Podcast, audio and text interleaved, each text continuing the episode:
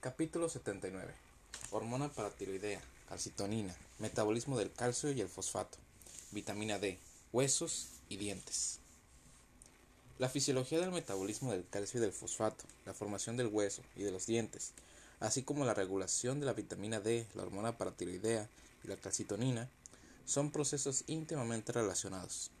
Por ejemplo, la concentración extracelular del ion calcio depende de la relación entre su absorción intestinal, su excreción renal y la captación y liberación ósea del calcio, todas las cuales están reguladas por las hormonas citadas.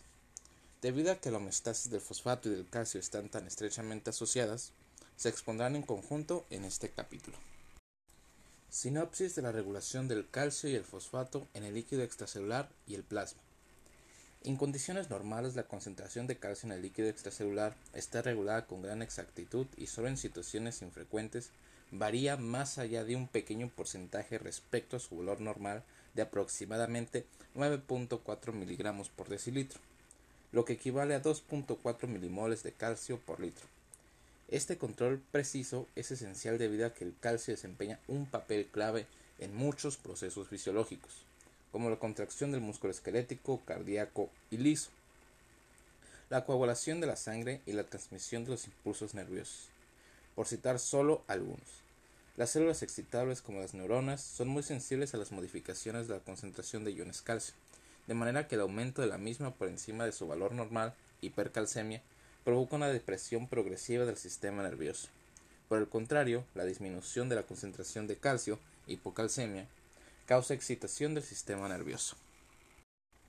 Una característica importante de la regulación del calcio extracelular es que solo aproximadamente el 0.1% del calcio corporal total se localiza en el líquido extracelular, Alrededor del 1% se encuentra en el interior de las células y sus organulos, y el resto permanece almacenado en los huesos. Por tanto, los huesos pueden actuar como grandes reservorios, liberando el calcio cuando disminuye la concentración del mismo en el líquido extracelular y almacenándolo en situación de exceso.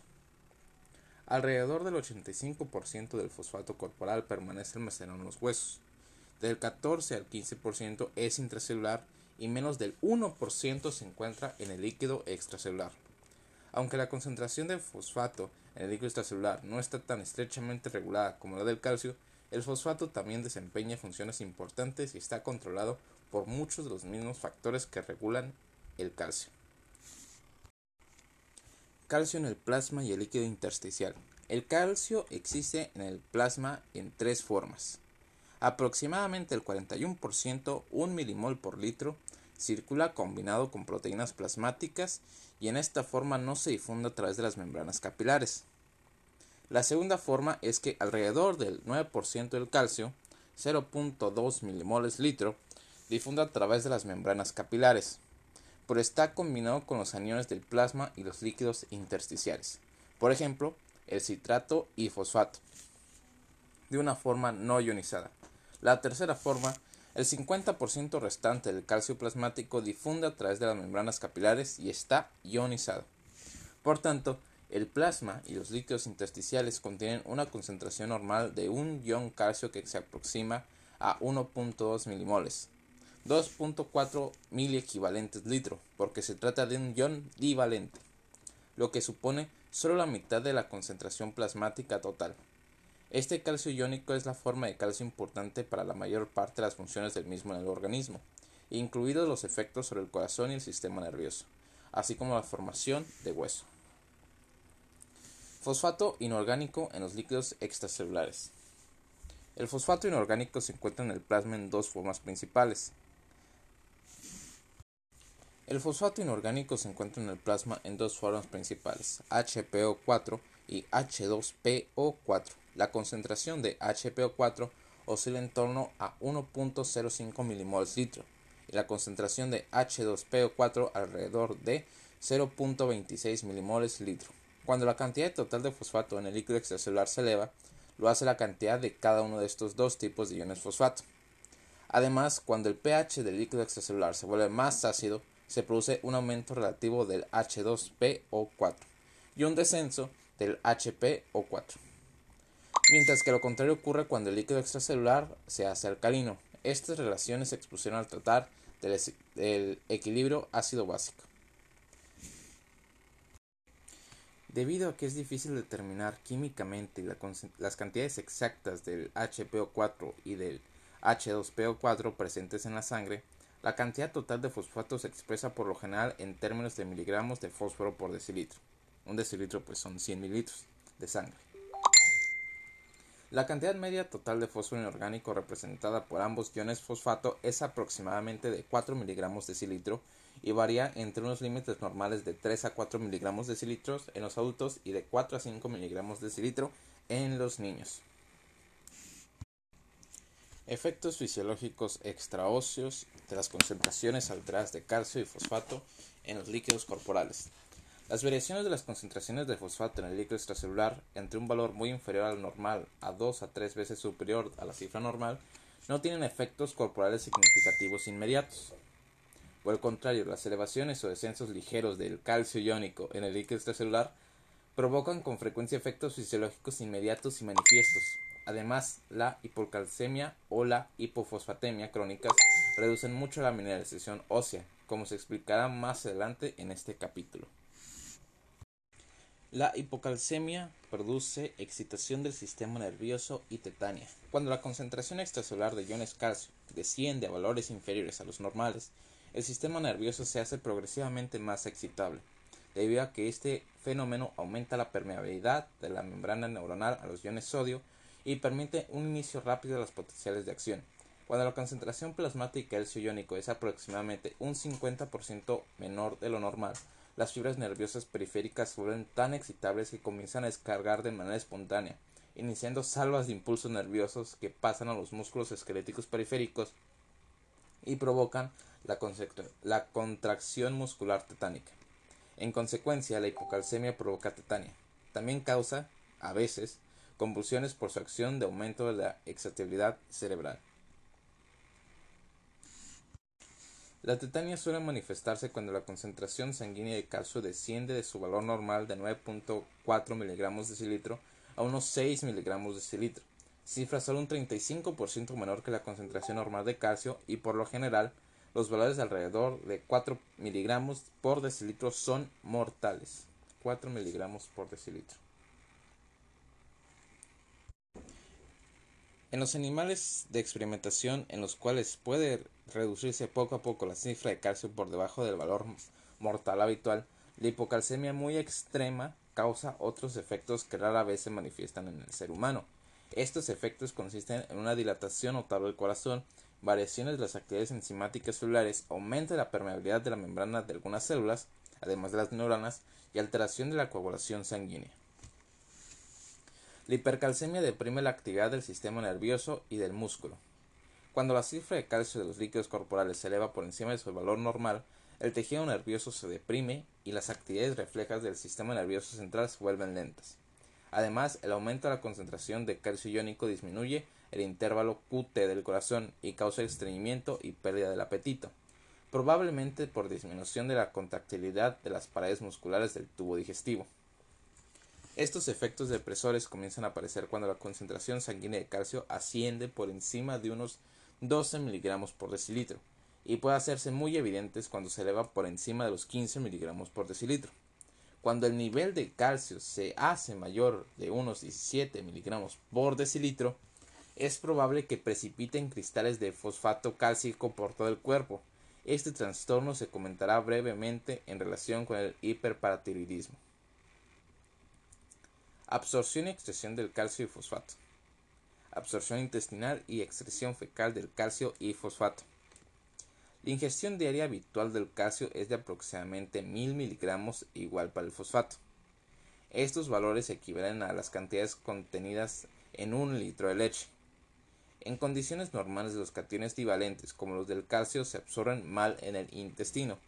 Sin embargo, como se expondrá más adelante, la vitamina D facilita la absorción de calcio en el intestino y hace que, por lo general, se absorbe el 35%, aproximadamente 300 miligramos al día de calcio ingerido. El calcio restante en el intestino es eliminado con las heces. El aparato digestivo, al aparato digestivo llegan 200 miligramos al día adicionales con las secreciones gastrointestinales y de las células y las células mucosas desprendidas. Por tanto, alrededor del 90%, 900 miligramos al día de la cantidad diaria ingerida de calcio se elimina con las heces. La absorción intestinal del fosfato se produce con mucha facilidad, excepto en lo que se refiere a la porción del fosfato eliminada con las heces en combinación con el calcio no absorbido. Casi todo el fosfato de la dieta se absorbe en el intestino y, hacia el torrente sanguíneo para ser eliminado más tarde con la orina. Excreción renal del calcio y fosfato. Aproximadamente el 10%, 100 miligramos al día del calcio ingerido, ingerido se elimina con la orina. Alrededor del 41% del calcio del plasma está unido a proteínas plasmáticas y por lo tanto no se filtra a través de los capilares glomerulares. El resto está combinado con aniones como el fosfato o ionizado y se filtra por los glomérulos hacia los túbulos renales. En condiciones normales, los túbulos reabsorben el 99% del calcio filtrado y cada día se elimina alrededor de 100 miligramos con la orina.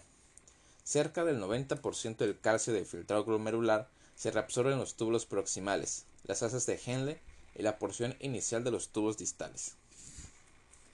Más adelante, en las zonas finales de los túbulos distales y en las iniciales de los túbulos colectores, la reabsorción del 10% restante es muy selectiva y depende de la concentración del ion calcio de la sangre. Cuando la concentración disminuye, la reabsorción es intensa, de manera que apenas se pierde calcio por la orina. Por el contrario, incluso pequeños incrementos de la concentración sanguínea de calcio iónico provocan un gran aumento de la, excreción del ion. Más adelante se expondrá en este capítulo que el principal mecanismo de control de la reabsorción de calcio en las porciones distales de la nefrona y que por lo tanto regula la tasa de excreción del calcio para la hormona paratiroidea. La excreción renal del fosfato está controlada por un mecanismo de, de rebosamiento. Este mecanismo consiste en que cuando la concentración de fosfato en el plasma es menor de un valor crítico de aproximadamente 1 milimol por litro, se reabsorbe todo el fosfato del filtro glomerular y no se pierde nada de fosfato con la, ah, con la orina. Sin embargo, por encima de este valor crítico, el ritmo de pérdida de fosfato es directamente proporcional a cada fracción adicional de aumento. Así, el riñón regula la concentración de fosfato en el líquido extracelular a través de la modificación del ritmo de excreción de fosfato, dependiendo de la concentración plasmática de este y según la velocidad de filtración de fosfato en los riñones. Por otra parte, como se expondrá más adelante en este capítulo, la hormona paratiroidea favorece en gran medida la excreción de fosfato por los riñones, desempeñando de esta manera un papel importante en el control de las concentraciones plasmáticas de fosfato y también de calcio. El hueso y su relación con el calcio y el fosfato extracelulares. El hueso se compone de una, de una recia matriz orgánica que se forma que se fortalece notablemente gracias a los depósitos de sales de calcio. El hueso compacto está compuesto en el 30% de su peso por matriz y en el 70% por sales. El hueso neoformado puede tener un porcentaje considerablemente mayor de matriz en relación con las sales. Matriz orgánica del hueso. La matriz orgánica del hueso está formada en el 90 al 95% por fibras de colágeno y el resto es un medio gelatinoso homogéneo denominado sustancia fundamental. Las fibras de colágeno se disponen fundamentalmente siguiendo las líneas de fuerza de tensión y contienen al hueso su gran resistencia de tensión y confieren al hueso su gran resistencia a la tensión. La sustancia fundamental está compuesta por líquido extracelular al que se asocian proteoglucanos, sobre todo condroitina, sulfato y ácido hialurónico. La función precisa de cada uno de ellos se desconoce, pero se sabe que ayudan a controlar el depósito de sales de calcio. Sales óseas. Las sales cristalinas que se depositan en la matriz orgánica del hueso están compuestas principalmente por calcio y por fosfato. La fórmula de la principal sal cristalina de una hidroxiapatita es la siguiente: Ca10 PO4 6 OH2. Cada cristal de unos 400 angstroms de longitud, 10 a 30 angstroms de espesor y 100 angstroms de anchura tiene forma de lámina larga y plana. La proporción relativa entre el calcio y el fósforo puede cambiar notablemente según las diferentes condiciones nutricionales y el cociente calcio-fosfato varía según el peso corporal entre 1.3 y 2. En las sales óseas también existen iones magnesio, sodio, potasio y carbonato, aunque los estudios de difracción de rayos X no demuestran que formen cristales definidos. Por tanto, se cree que se conjugan con los cristales de hidroxiapatita en vez de organizarse por sí mismas en cristales independientes. Esta capacidad que tienen muchos iones de conjugarse en los cristales del hueso se extiende a muchos iones que en condiciones normales son ajenos al mismo, como el estroncio, el uranio, el plutonio, los otros elementos transuránicos, transuránicos el plomo, el oro, otros metales pesados y al menos nueve de los 14 principales productos radioactivos liberados por la explosión de una bomba de hidrógeno. El depósito de sustancias radioactivas en el hueso puede causar una irritación prolongada de los tejidos óseos y se depositan en cantidad suficiente y si se depositan en cantidad suficiente el desarrollo de sarcomas osteogénicos, cáncer de huesos, será una consecuencia casi invariable. Resistencia del hueso a la tensión y a la compresión. Cada fibra de colágeno del hueso compacto está compuesta por segmentos que se repiten con una periodicidad de 640 Armstrongs en toda su longitud. Los cristales de hidroxiapatita están situados sobre cada segmento de la fibra y estrechamente ligados a ella. Este enlace íntimo evita la cizalladura del hueso, es decir, evita que los cristales y las fibras de colágeno se deslicen fuera de su posición lo cual resulta esencial para proporcionar resistencia al tejido. Además, los segmentos de las fibras de colágeno se superponen entre sí, lo que hace que los cristales de hidroxiapatita se, se superpongan a su vez como los ladrillos de una pared. Las fibras colágenas de los huesos, como las de los tendones, tienen una gran resistencia a la tensión, mientras que las sales de calcio muestran gran resistencia a la compresión. La combinación de estas propiedades más el grado de entrecruzamiento existente entre las fibras de colágeno y los cristales proporciona una estructura ósea con resistencia extrema a la tensión y resistencia a la compresión. Precipitación y absorción de calcio y fosfato en el hueso. Equilibrio con los líquidos extracelulares. La sobresaturación de iones calcio y fosfato no se asocia a precipitación de hidroxiapatita en los líquidos extracelulares. Las concentraciones de iones calcio y fosfato en el líquido extracelular son considerablemente superiores a las necesarias para causar la precipitación de la hidroxiapatita. Sin embargo, en casi todos los tejidos del organismo, así como en el plasma, existen inhibidores que evitan esa precipitación. Uno de ellos es el pirofosfato. Por tanto, en los tejidos normales, excepto en el hueso, no se produce precipitación de cristales de hidroxiapatita pese estado de sobresaturación de los iones. Mecanismo de la calcificación ósea. La fase inicial de la formación de hueso es la secreción de moléculas de colágeno, denominadas también monómeros de colágeno, y de sustancia fundamental, sobre todo de proteoglucanos, por los osteoblastos. Los monómeros de colágeno se polimerizan con rapidez para formar fibras de colágeno. El tejido resultante se convierte en osteoide, un material parecido al cartílago, pero que se difiere a este en la facilidad con la que las sales de calcio precipitan en él. A medida que se forma el osteoide, algunos de los osteoblastos quedan atrapados en su interior y entran en fase de reposo, pasando a llamarse osteocitos. En pocos días tras la formación del osteoide comienzan a precipitar sales de calcio sobre las superficies de las fibras colágenas. El precipitado aparece primero con intervalos a lo largo de cada fibra de colágeno, formando diminutos nidos que se multiplican enseguida y crecen durante días o semanas para formar el producto final, los cristales de hidroxiapatita. Las sales de calcio que se depositan primero no son cristales de, hidroxiapatita, sino compuestos amorfos no cristalinos constituidos por una mezcla de sales como CaHPO4, 2H2O, Ca3PO42, 3H2O y otros. Después, por un proceso de sustitución y adición de átomos o de reabsorción y nueva precipitación, estas sales se convierten en cristales de hidroxiapatita a lo largo de un periodo de semanas o meses. Sin embargo, un pequeño porcentaje puede persistir en forma amorfa. Este aspecto es importante porque estas sales amorfas pueden reabsorberse con rapidez cuando existe una necesidad adicional de calcio el líquido extracelular. No se sabe qué es lo que hace que se, que precipiten las sales de calcio en el esteroide. Una teoría sostiene que en el momento de la formación las fibras de colágeno están especialmente preparadas a priori para inducir esa precipitación de sales de calcio. Se supone también que los osteoblastos eh, secretan hacia el osteoide una sustancia para neutralizar al inhibidor, que se cree que es el pirofosfato, que normalmente impide la cristalización de la hidroxiapatita. Una vez neutralizado el pirofosfato, la afinidad natural de las fibras de colágeno por las sales de calcio determina la precipitación. Precipitación de calcio en tejidos no óseos en condiciones patológicas. Aunque las sales de calcio casi nunca ah, aunque las sales de calcio casi nunca precipitan en tejidos normales diferentes del hueso, sí que lo hacen en condiciones anormales.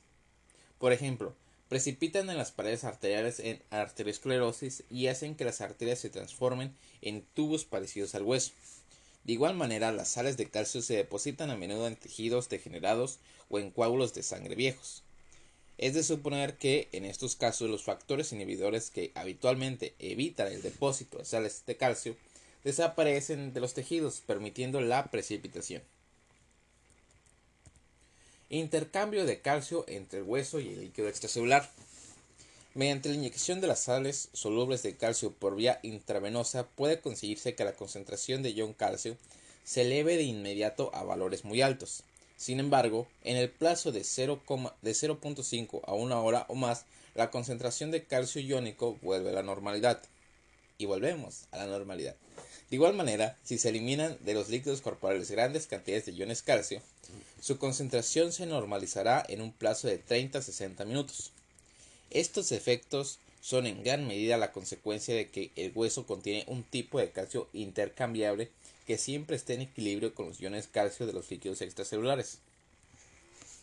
Una pequeña porción de este calcio intercambiable es también el calcio que se encuentra en todas las células de los tejidos, sobre todo en las que son muy permeables a él, como las del hígado y las del tubo digestivo. Sin embargo, la mayor parte del calcio intercambiable está en el hueso. En estado normal, supone entre el 0.4 y el 1% de todo el calcio óseo. Este calcio está depositado en los huesos en una forma salina fácil de movilizar, como sea CaHPO4 y otras sales amorfas de calcio. La importancia del calcio intercambiable es que brinda un mecanismo rápido de amortiguamiento para evitar que la concentración de calcio iónico de los líquidos extracelulares se eleve o descienda en situaciones transitorias de exceso o falta de disponibilidad de calcio. Depósito y absorción de hueso. Remodelación del hueso. Depósito de hueso por los osteoblastos. Los osteoblastos depositan hueso de manera continua y este se absorbe, se absorbe también de forma continua en los lugares donde existen osteoclastos activos. Los osteoblastos se encuentran en las superficies externas de los huesos y en las cavidades óseas.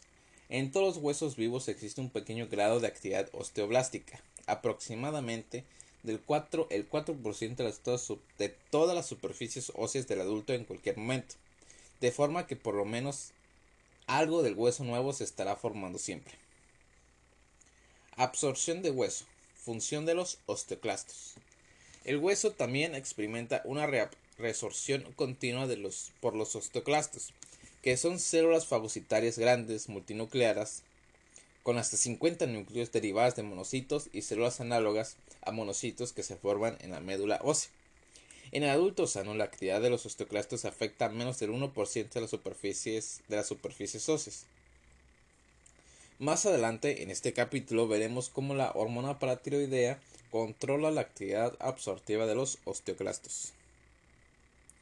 Histológicamente, la resorción del hueso se produce en la inmediata vecindad de los osteoclastos. Se cree que el mecanismo de, este, de esta resorción es el siguiente. Los osteoclastos emiten proyecciones análogas o vellosidades hacia el hueso, formando lo que se conoce como un borde fruncido continuo al hueso. Las vellosidades secretan dos tipos de sustancias, enzimas proteolíticas liberadas de los lisosomas de los osteoclastos y varios ácidos como el ácido cítrico y el ácido láctico, liberados por las mitocondrias y las vesículas secretoras. Las enzimas dirigen o disuelven la matriz orgánica del hueso y los ácidos disuelven las sales óseas. Las células osteoclásticas también ingieren por fagocitosis diminutas partículas de matriz ósea y de cristales que se acaban disolviendo y liberando hacia la sangre. Como se expondrá más adelante, la hormona paratiroidea estimula la actividad de osteoclastos y la resorción ósea, pero a través de un mecanismo indirecto.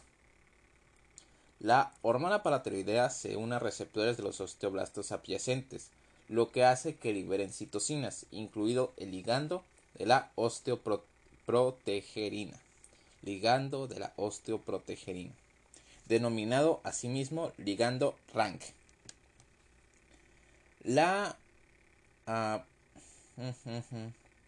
el ligando a ver el ligando de la osteoprotegerina activa los receptores de las células proteoclásticas y las hace diferenciarse en osteoclastos multinucleados maduros. Los osteoclastos maduros desarrollan entonces un borde fruncido y liberan enzimas y ácidos que promueven la reabsorción ósea. Los osteoblastos producen asimismo osteoprotegerina, a veces llamada factor inhibidor de osteoclastogenia, una citocina que inhibe la resorción ósea. La osteoprotegerina actúa como un receptor de señuelo que se une al factor inhibidor de la osteoclastina, osteoclastogenia. Vamos a verlo otra vez porque ni yo me entendí. Como se expondrá más adelante, la hormona paratiroidea estimula la actividad de osteoclastos y la resorción ósea, pero a través de un mecanismo indirecto. La hormona paratiroidea se une a receptores en los osteoblastos adyacentes, lo que hace que liberen citocinas, incluido el ligando de la osteoprotegerina, denominado asimismo ligando rank. El ligando de la osteoprotegerina activa los receptores de las células proteoclásticas y las hace diferenciarse en osteoclastos multinucleados maduros. Los osteoclastos maduros desarrollan entonces un borde fruncido y liberan enzimas y ácidos que promueven la resorción ósea. Los osteoblastos producen asimismo osteoprotegerina, a veces llamada factor inhibidor de osteoclastogenia, una citocina que inhibe la resorción ósea. La osteoprotegerina actúa como un receptor de señuelo que se une a, al factor inhibidor de osteoclastogenia e impide que el eh, chale la osteoprotegerina actúa como un receptor de señuelo que se une al ligando de la osteoprotegerina e impide que el ligando de la osteoprotegerina interaccione con su receptor para inhibir así la diferenciación de proteoclastos en osteoclastos maduros que provocan resorción ósea. La osteoprotegerina se opone a la actividad de la resorción ósea de la hormona paratiroidea y en ratones con deficiencia genética de la osteoprotegerina, osteoprotegerina se ha observado una disminución acusada de masa ósea en comparación con ratones con formación de osteoprotegerina normal. Aunque los factores que regulan la osteoprotegerina no se entienden bien, la vitamina D y la hormona paratiroidea parecen estimular la producción de osteoclastos maduros a través de la doble acción de inhibir la producción de osteoproteína y estimular la formación de e, de así de ligando de la osteoprotegerina. Por otra parte, el estrógeno hormonal estimula la producción de osteoprotegerina. La importancia terapéutica de la ruta osteoprotegerina eh, ligando de la osteoprotegerina se encuentra en la actualidad en fase de aprovechamiento. Los nuevos fármacos que emulan la acción de la osteoprotegerina mediante el bloqueo de la interacción del ligando de la osteoprotegerina con su receptor parecen de utilidad para tratar para tratar la pérdida ósea en mujeres posmenopáusicas y en algunos pacientes con cáncer de huesos. Equilibrio entre el depósito y la resorción de hueso. En condiciones normales, excepto en los huesos en crecimiento, las tasas de depósito y de resorción de huesos son iguales entre sí, de forma que la masa ósea total permanece constante. Los osteoclastos suelen formar masas pequeñas pero concentradas y una vez que comienza a desarrollarse una masa de osteoclastos, suele fagocitar hueso durante unas tres semanas, excavando un túnel de entre 0.2 a 1 milímetro de diámetro y varios milímetros de longitud. Al cabo de este tiempo los osteoclastos desaparecen y en su lugar aparecen osteoblastos que invaden el túnel. Entonces comienza a desarrollarse hueso nuevo. El depósito de hueso continúa durante varios meses y el hueso nuevo se va depositando se va depositando en sucesivas capas concéntricas, laminillas, en las superficies internas de la cavidad hasta que se rellena el túnel. El depósito de hueso nuevo cesa cuando el hueso comienza a invadir los vasos sanguíneos que riegan el área. El depósito de hueso nuevo cesa cuando el hueso comienza a invadir los vasos sanguíneos que riegan el área. El canal a través del cual discurren estos vasos, denominado conducto de Havers, es por tanto lo único que queda de la cavidad, de la cavidad original. Cada nueva área de hueso depositada de esta manera se denomina osteona. Eh, importancia de la remodelación continua del hueso. El depósito y la resorción continuos de hueso tienen cierto número de funciones fisiológicas importantes. En primer lugar, el hueso suele adaptar su resistencia al grado de tensión al que se encuentra sometido. En consecuencia, el hueso aumenta de espesor cuando está sometido a cargas importantes. En segundo lugar, incluso la forma del hueso puede cambiar de disposición para soportar adecuadamente las fuerzas mecánicas, pues el depósito y la resorción óseo se adaptan a los patrones de sobrecarga. En tercer lugar, debido a que el hueso viejo se vuelve relativamente frágil y débil, se necesita nueva matriz orgánica a medida que la vieja va degenerando. De esta forma, la dureza normal del hueso se mantiene. De hecho, los huesos de los niños, en los que las velocidades de depósito y reabsorción son rápidas, son poco frágiles en comparación con las de las personas de edad avanzada, en quienes estas velocidades de depósito y resolución son más bajas. Control de la velocidad de depósito del hueso por la carga que recibe. El hueso se deposita de forma proporcional a las cargas de compresión que, va, que ha de soportar. Por ejemplo, los huesos de los deportistas se vuelven considerablemente más pesados que los huesos de los sujetos no entrenados. También cuando una persona tiene una pierna en, escayolada y continúa caminando sobre la pierna opuesta, el hueso de la pierna inmovilizada adelgaza y se puede descalcificar hasta en un 30% a las pocas semanas, mientras que el del lado contrario sigue siendo grueso y normalmente calcificado. Por tanto, la sobrecarga física continua estimula el por lo tanto, la sobrecarga física continua estimula el depósito de los, por los osteoblastos y la calcificación del hueso.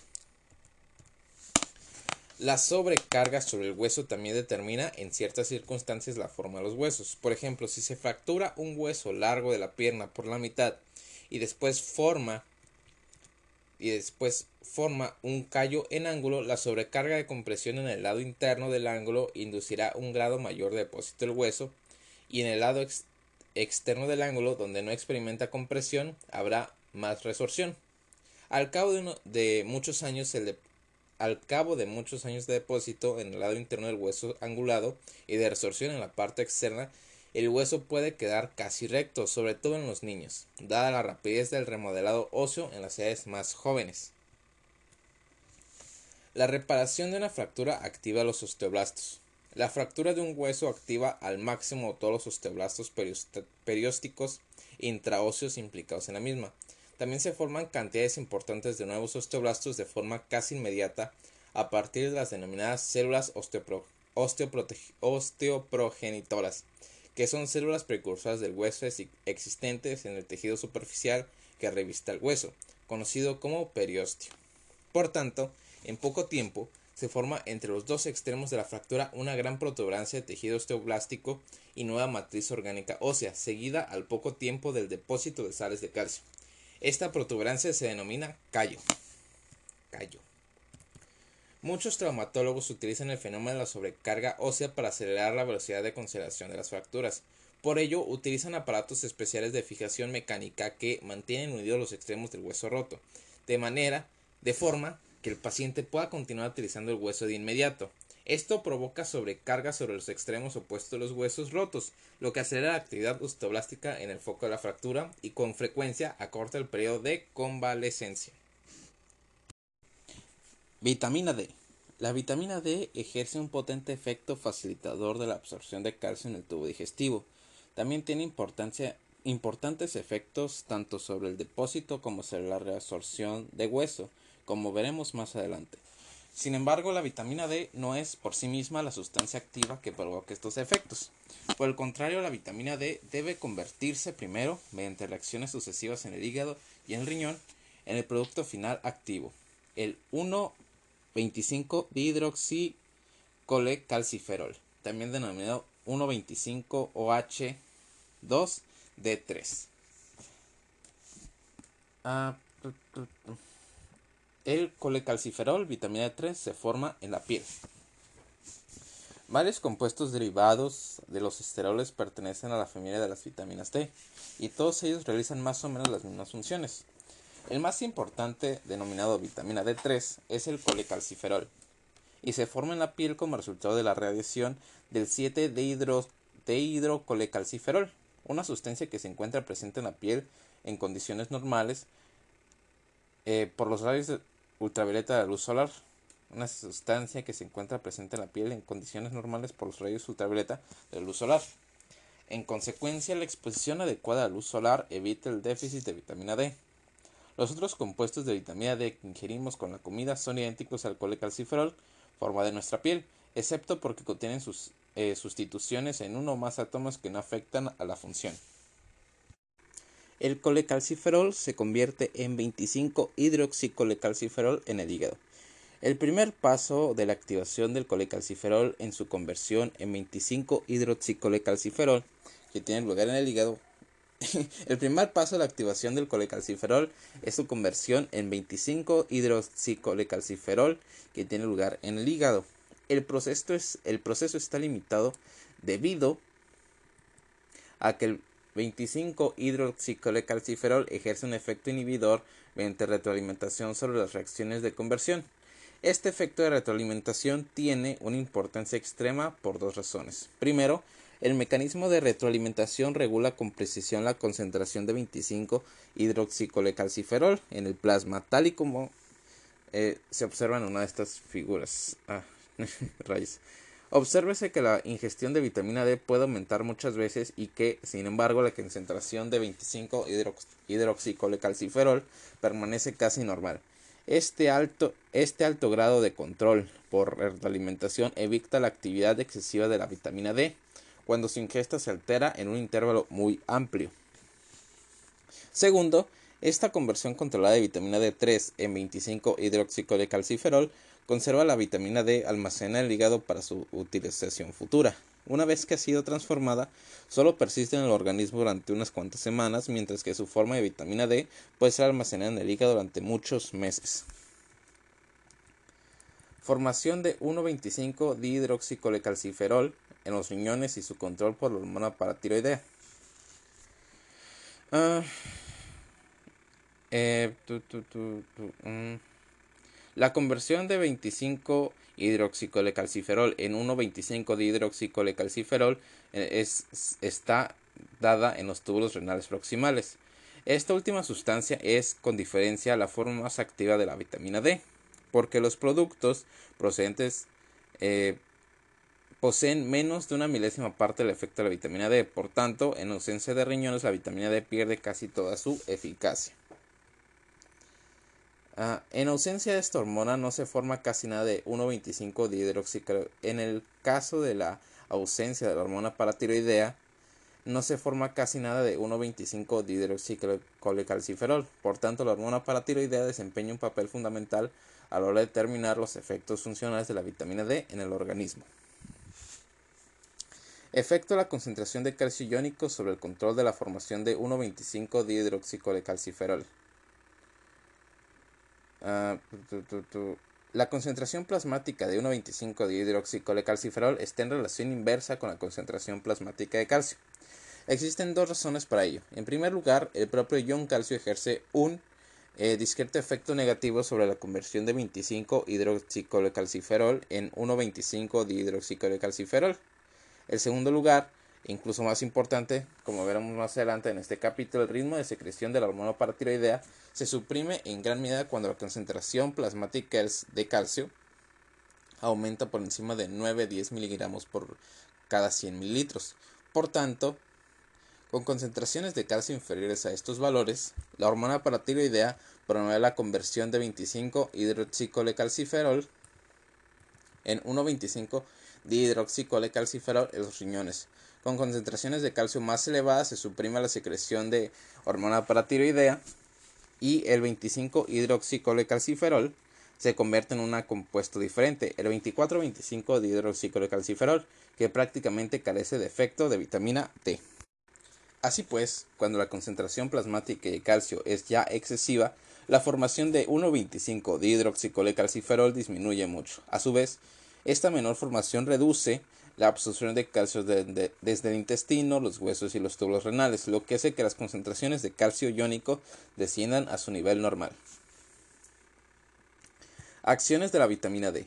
La forma activa de la vitamina D, el 1,25 dihidroxicolecalciferol, tiene varios efectos sobre el intestino, los riñones y los huesos, que incrementan la absorción de calcio y fosfato hacia el líquido extracelular y contribuyen a la regulación de estas sustancias mediante mecanismos de retroalimentación.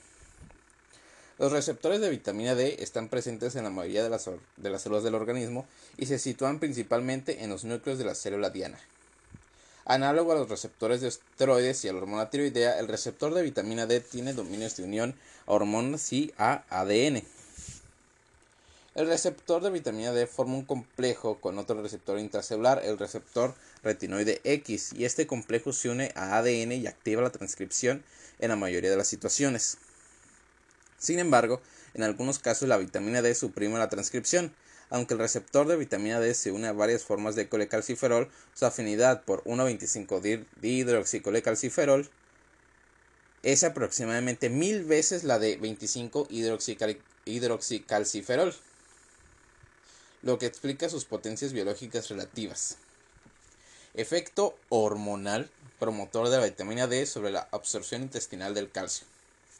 El 1,25 dihidroxicolecalciferol en sí mismo funciona como si fuera una hormona para promover la absorción intestinal del calcio. Lo hace sobre todo aumentando durante unos dos días la formación de calvindina, una proteína fijadora de calcio en las células epiteliales intestinales. Esta proteína actúa en el borde del en, el borde de, en cepillo de estas células. Así el calcio se desplaza al interior del citoplasma celular. Luego ese calcio se desplaza después a través de la membrana vasolateral de la célula por difusión facilitada.